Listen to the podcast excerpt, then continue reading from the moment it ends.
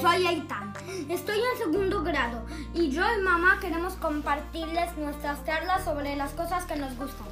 Hola, soy Noelia, mamá de Aitán. En este podcast vamos a hablar sobre nuestros pasatiempos, comidas, películas, sobre cosas cotidianas y reflexionaremos un poco sobre la vida en Buenos Aires de una mamá y un hijo en el mundo post pandemia.